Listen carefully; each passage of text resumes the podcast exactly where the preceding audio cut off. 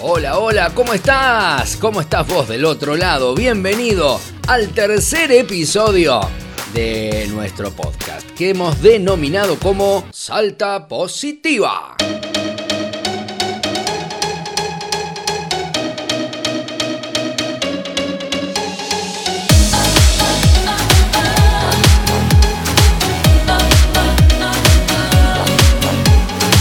Como siempre digo en cada ocasión, no estoy solo, estoy muy bien acompañado. A mi lado está ella con esa voz inconfundible y tengo el honor de presentarla de esta manera. Ella es Eva Ávila. Hola Eva, bienvenida. Hola Andrés, ¿cómo estás? Qué honor, qué privilegio nuevamente trabajar juntos y reencontrarnos en este tercer episodio de Salta Positiva.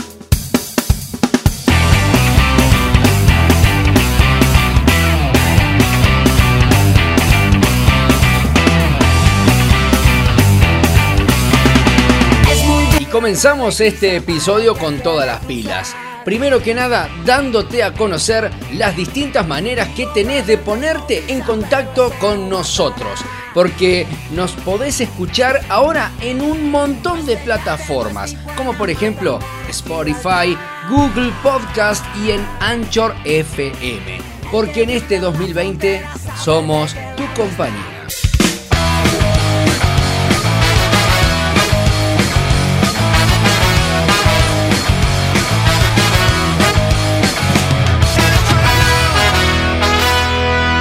Queremos recordar a todos que Salta Positiva es un podcast solidario, es un podcast salteño que está dedicado a difundir los proyectos sociales, a las acciones y las noticias de impacto positivo a través de entrevistas con especialistas, contar historias, eh, hablar de solidaridad y ante todo poder difundir esas noticias que nos hacen bien eh, y que muchas veces no se dan a conocer.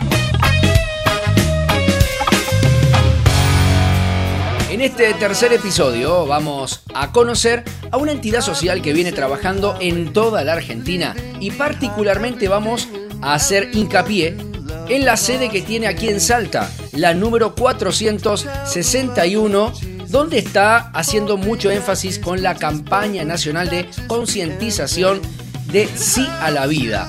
No sumes una estrella amarilla en el cielo.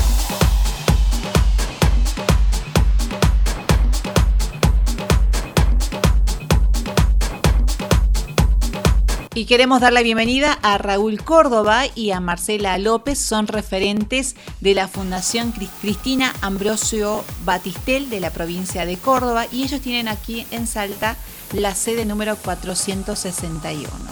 Quisiera preguntarles a Raúl y Marcela, ¿cómo hacen ustedes para contactarse eh, y sumarse a este trabajo de concientización vial aquí en Salta? Bueno, eh, primeramente creo que tenemos que hacer un poquito de memoria. Aquí les habla Raúl Córdoba y acá con Marcela López, mi señora, somos papá de Marco. Nosotros hemos sobrevivido a un hecho vial allá en el año 2007, un 12 de agosto, perdimos a Marco, nuestro hijo de 10 años. Y a partir de ahí, bueno, tratamos de involucrarnos no solamente en, tratar de que la justicia nos dé la respuesta que correspondía, sino ver toda la problemática de la seguridad vial.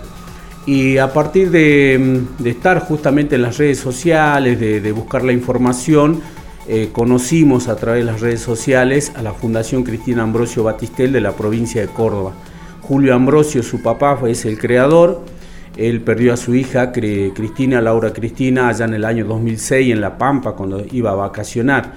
Y este papá cuando regresa a Córdoba con el cuerpo de su hija, eh, claramente él lo manifiesta, eh, le quería rendir un homenaje y, perdón, y crea lo que es la estrella amarilla, en referencia justamente a las personas fallecidas y sobre todo a Laura Cristina. Y ahí comienza la campaña nacional y la fundación Cristina Ambrosio Batistel. Nosotros somos la filial 461 en el año 2017 lo trajimos acá a Julio Ambrosio justamente para lo que fue la habilitación del monolito de estrellas amarillas acá en la San Martín y Catamarca. Después en el año 2018 ya hicimos el encuentro nacional del grupo de Estrella Amarilla porque estamos hablando más de ya casi 500 filiales en todo el país de lo que es la Fundación Cristina Ambrosio Batistel, que en este caso la referencia es justamente el acto conmemorativo para las personas que han fallecido, pintando una estrellita amarilla en el lugar del hecho y em, también, por supuesto, dejar un mensaje si a la vida no sumes una estrellita amarilla más al cielo. Pero también quiero resaltar que Julio Ambrosio es el creador, si se puede decir en esta jerga, digamos, que utilizamos, de lo que es tolerancia cero de alcohol en sangre. Esto comenzó en el municipio en Córdoba y de ahí se fue extendiendo justamente a nivel país. Dentro de esas acciones Salta la tiene como ordenancia, como ley a tolerancia cero de alcohol en sangre y después se fueron sumando otras provincias. Nosotros como referentes tomamos este tipo de actividad justamente para seguir eh, llevando un mensaje de prevención, eh, y también capacitando, digamos, si se puede decir, a aquellos que lamentablemente le han sido víctimas de estos hechos viales. Marcela, ¿cómo hacen para poder eh, llegar a todas las familias, eh, llegar a las instituciones, para que estas estrellas sean visibles? Y mira, bueno, los medios de comunicación cumplen un rol muy importante porque nosotros haciendo esta actividad nosotros publicamos en las redes sociales este, entonces eso nos llega, eh, llega a las escuelas, algunas maestras que han iniciado un proyecto de educación vial y se comunican con nosotros a través de Raúl, que es un poco más público. Este, y nosotros tenemos llegada porque, como dijo Raúl, esta campaña tiene que llegar a toda la sociedad, porque una estrella amarilla es un llamado de atención. Tendría que ser, eh, vamos a ver si se puede un proyecto, una señal vial que le diga a la sociedad esa es una zona en riesgo, que tiene que tener precaución porque hay una persona que no tendría que haber perdido la vida y la perdió. Teniendo en cuenta de que acá en Salta el índice de siniestralidad ha crecido mucho, Raúl, ¿cómo hacen ustedes para eh, localizar o enumerar estas estrellas? ¿Cómo, ¿Cómo es el trabajo? Bueno, la campaña nacional también tiene un protocolo, ¿no? Eh, si bien la estrella, digamos, el molde puede ser eh, de cada eh, filial como corresponde en la referencia a la estrella, sí se ha determinado en los encuentros nacionales que únicamente se pone el nombre y la fecha del, hecho vial, digamos. Eh, la verdad, nosotros acá en Salta, si tendríamos que hablar de números estadísticos para identificar nuestras estrellas, que hemos comenzado allá por el mes de marzo del año 2012, pintando la estrella de Esteban Polo Fregenal, que es un chico acá fallecido en la mm, avenida eh, Virrey Toledo. Eh, y bueno, esa fue la primera estrella. Nosotros ya eh, del año 2012, ya prácticamente siete años, ocho años, más de ocho años que llevamos, digamos, haciendo esta actividad, creemos, consideramos que debemos andar fácil por las 70, 80 estrellitas pintadas y repintadas, porque ese es el tema. Em, hay dos instancias de la estrellita amarilla, como bien decía Marcela, por el mensaje de prevención para que em, no vuelva a ocurrir un hecho vial y sobre todo en el lugar a donde se produjo.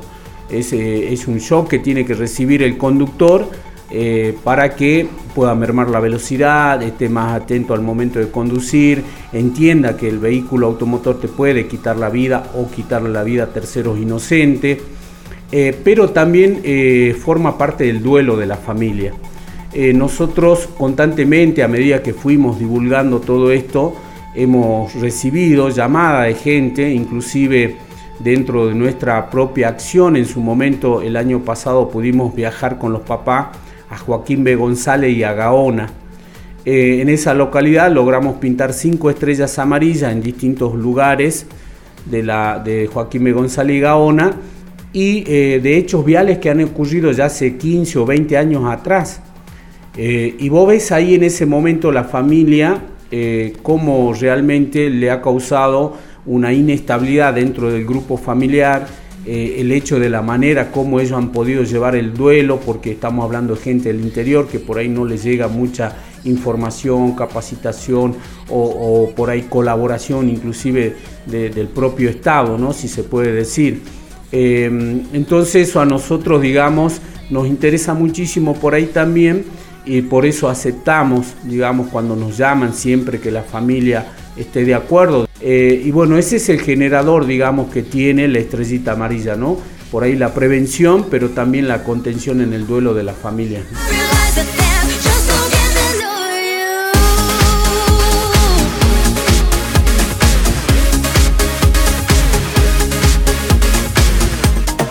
Justamente Raúl te ha tocado un papel protagónico en la ciudad de Salta formas parte del Consejo Deliberante, sos un edil que lleva la voz de muchos salteños que no tienen la voz para poder manifestarse, para poder hablar, tener la palabra. Contanos, desde tu lugar como concejal, ¿qué pudiste hacer, qué acciones has realizado para que eh, esta campaña de, de las estrellas amarillas, para que la conciencia vial llegue a cada salteño? Bueno, eh, la verdad que en, la experiencia y siempre, siempre tratando eh, en un lema que sostenemos nosotros, que es que la muerte de nuestros hijos no sea en vano, eh, en los derechos que nos caben como ciudadanos, hemos ido buscando los espacios para poder transmitir las ideas que teníamos. Hemos llegado a la concejalía justamente, estamos ya en, en un segundo periodo, nuevamente electos justamente por el voto popular, y hemos impulsado justamente el reconocimiento de la fundación por parte del municipio. Hemos buscado un espacio que está en el Parque San Martín, que es el monolito de estrella amarilla, donde nosotros los familiares podemos también realizar un homenaje el 10 de junio, que es el Día Nacional de la Seguridad Vial, el tercer domingo del mes de noviembre, que es el Día Mundial de las Víctimas de Hechos Viales, y bueno, una serie de acciones que representan este monolito que está acá en el Parque San Martín. Por supuesto también ya en gestión en lo que hace a proyectos de declaración, resolución o ordenanza, hemos em, gestionado varios proyectos que han sido aprobados para la Cámara de Diputados porque nosotros consideramos que hay temáticas muy, eh, muy precisas que hay que trabajarla. En el caso de tolerancia cero de alcohol en sangre, nosotros pedíamos que em, la Cámara Legislativa considere, porque es una ley, eh, modificar el artículo 4 y 5 en los casos de control de alcoholemia, cuando se detecte más el consumo más de un grado de alcohol en sangre, directamente que la persona quede demorada, ya sea en una alcaldía, en una comisaría, porque es una persona en riesgo, porque está alcoholizada. No solamente es riesgo propio de esa persona, sino que pone en riesgo a terceros inocentes. ¿Qué es lo que pasa en un control? Vos estás hoy en esa situación eh, de haber consumido alcohol en, gran cantidad, porque estamos hablando de más de un gramo de alcohol en sangre, eh, se le quita la licencia de conducir, se le retiene la licencia de conducir, perdón, se le, lo priva de seguir conduciendo el vehículo o si tiene un acompañante, digamos que no esté eh, o que esté en condiciones de manejar, se puede ir del control. ¿Qué es lo que nosotros le pedíamos justamente a los legisladores? Esa persona sigue estando drogada porque el alcohol es una droga. El consumo en exceso termina siendo una droga. Em, va a su casa y termina siendo una eh, violencia intrafamiliar. Sabe que tiene que pagar una multa alta, que no va a poder conducir, que no vuelve sin el vehículo y se transforma en una persona incontrolable. Entonces nosotros consideramos que ese proyecto de declaración que ha sido aprobado, enviado a la Cámara Legislativa, podría haber sido tratado. No fue tratado, ya es responsabilidad de los legisladores. ¿Qué hicimos acá en el Consejo Deliberante? Volvimos a impulsar el tema de la playa de transferencia, que ha repercutido, digamos, en la política de Estado, se está hablando por lo menos el tema, y también la Escuela de Conductores. Nosotros vamos a insistir con la Escuela de Conductores Municipal porque la educación vial necesita un sustento necesario sistemático en la formación. Ese es el tema. Actualmente usted va y hace un curso de dos horas y puede obtener su licencia de conducir. Bueno, te imaginas un chico adolescente que ha cumplido recién 18 años, ya es mayor de edad y puede obtener su licencia, ¿qué tipo de responsabilidad le puede generar en dos horas? Contrariamente, justamente tomando referencia de otros países, eh, no son menos de seis meses con clases teórico-prácticas, evaluativas, tiene ejes eh, de trabajo eh, muy interesantes para, para, la educación, que es el sistema penal, judicial, la parte práctica, la parte mecánica y la parte de salud, si se puede decir, porque es capacitación en primeros auxilios. Todo ese contenido no se lo da en dos horas, como se, se, obtiene acá la licencia de conducir. Se lo hace en una escuela de conductores. Bueno, vamos a insistir con eso. ¿Qué es lo que también vamos a insistir? No solamente la representación de la banca, porque por ahí se entiende de que la política partidaria eh, continúa en la banca. Sí continúa en la identificación, pero Cuando nosotros estamos sentados en la banca representamos a todos los ciudadanos, independientemente de la actividad partidaria que puedas eh, ejercer, digamos, en este caso.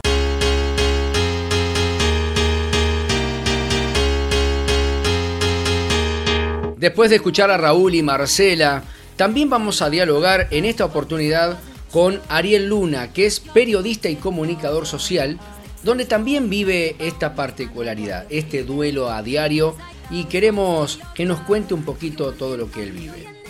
Bueno, es importante destacar que esta fundación eh, nace a partir de la, muerte de María Laura Ambrosetti y que a partir de ese momento el grupo de trabajo que se conformó eh, tuvo esa idea de generar las estrellas amarillas como un claro mensaje a la sociedad de concientización. No significa un homenaje a la persona que ha perdido la vida en determinado lugar, en una calle, en una ruta, sino que básicamente se transforma en un mensaje de decir sí a la vida, respetando las normas viales, compartiendo en cada momento de, de los mensajes que se envían la concientización del respeto hacia el peatón, del respeto hacia el motociclista, hacia el automovilista, todos hacemos el tránsito y a partir de allí es donde nace este mensaje que hace llegar la fundación que ha generado las estrellas amarillas que se pueden ver lamentablemente a lo largo y ancho del país. Ariel, ¿cómo llegaste a la fundación Cristina Ambrosio de la provincia de Córdoba? Eh, nosotros, por un claro y simple motivo, siempre pensamos de que la muerte de mi hermano Sergio tenía que generar primero eh, dejar de lado el dolor y por el otro lado generar conciencia.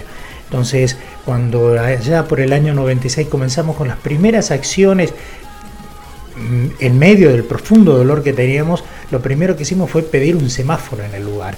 Y a partir de ese momento nos acercamos a la, eh, hablo en general de la familia, cuando todavía estaba mi mamá, eh, nos acercamos con la idea, la finalidad de poder llevar mensajes de que eh, más allá de la muerte, las familias, los que quedamos, podemos seguir luchándola y llevando adelante o enarbolando una bandera permanente de decirle sí a la vida.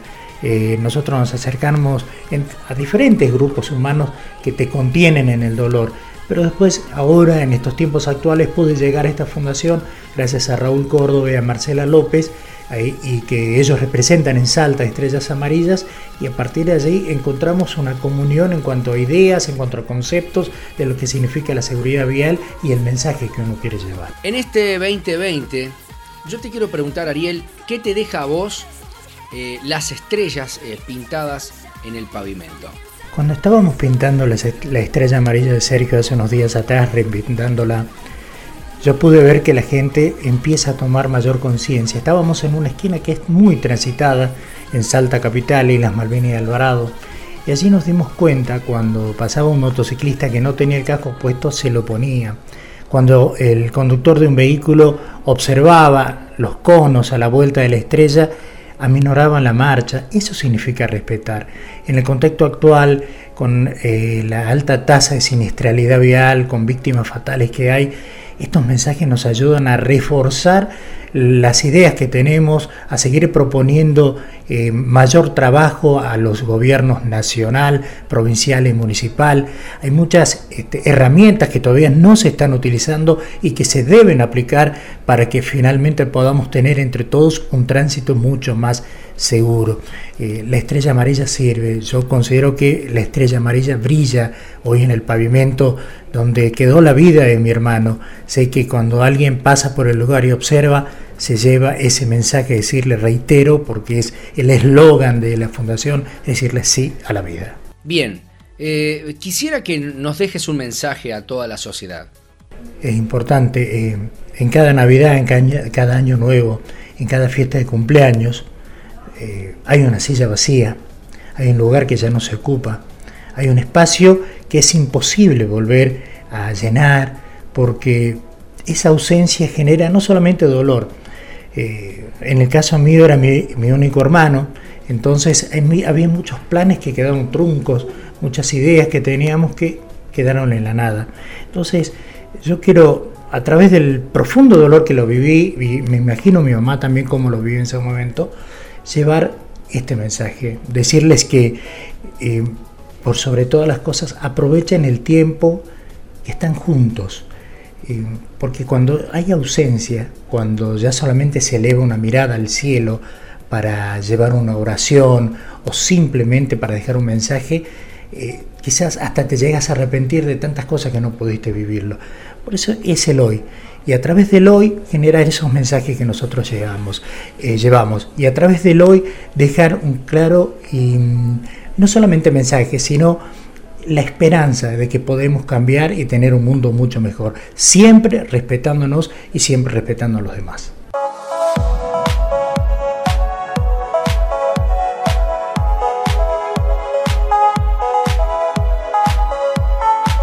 Muchas veces siempre se nos ha remarcado que eh, la licencia de conducir no es un derecho del ciudadano, sino es un privilegio y muchas veces esto poco lo entendemos. No somos conscientes que cuando estamos frente al volante tenemos una gran responsabilidad y que nosotros eh, y que el carnet que se nos ha otorgado es realmente es un privilegio, pero que no lo estamos haciendo valer. Por eso eh, también se han creado las multas eh, y también la quita de puntos cuando uno comete infracciones para que en una próxima renovación los años que uno pueda adquirir en base al carnet habilitante sean menos según las infracciones que ha cometido. ¿Por qué? Porque es un, como un castigo para aquellas personas que salen a la calle de manera inconsciente.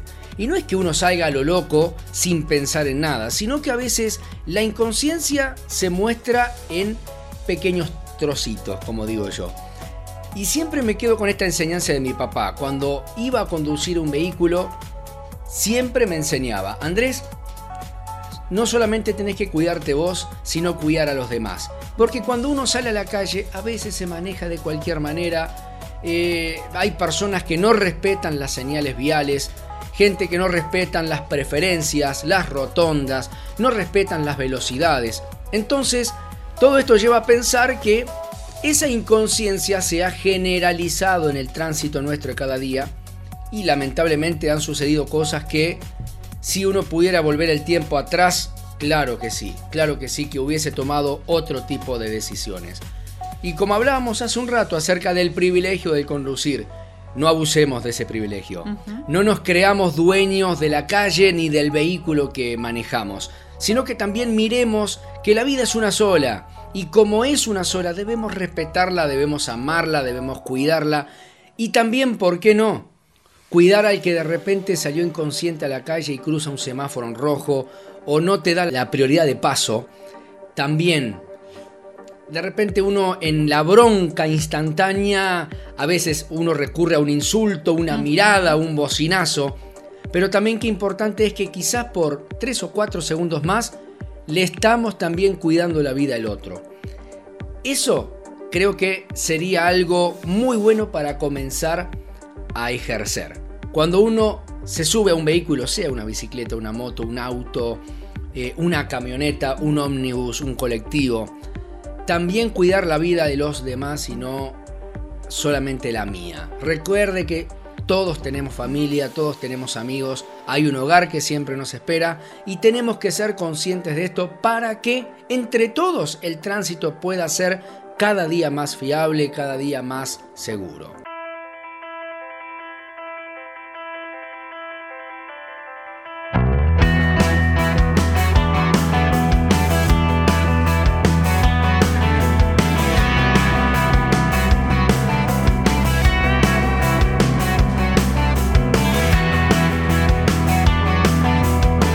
Vamos despidiendo con esto que hemos aprendido. Eh, la licencia de conducir no es un derecho, es un privilegio. Y este privilegio nos da derechos y también obligaciones. Así que entre todos respetemos las señales viales. Cuídate vos y también cuida a los demás, porque al tránsito lo hacemos entre todos.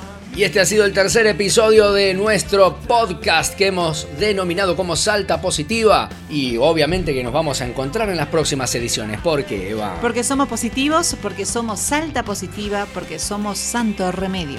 Muchas gracias por seguirnos. No se olviden que estamos en todas las redes sociales y en las plataformas como Spotify, Google Podcast y también Anchor FM. Muchas gracias, Eva, por acompañarme en esta oportunidad. Gracias a vos. Chau. Nos vemos.